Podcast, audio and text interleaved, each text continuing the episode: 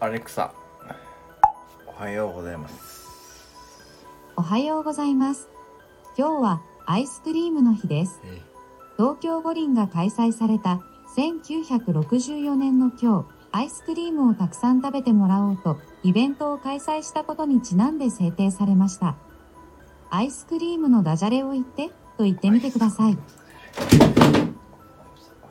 アレクサアイスクリームのだ誰を言ってちょっとよくわからなかったです。ごめんなさい。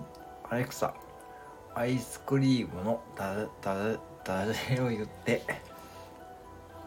Amazon Music でアイスクリームとそれに似た楽曲をシャッフル再生します。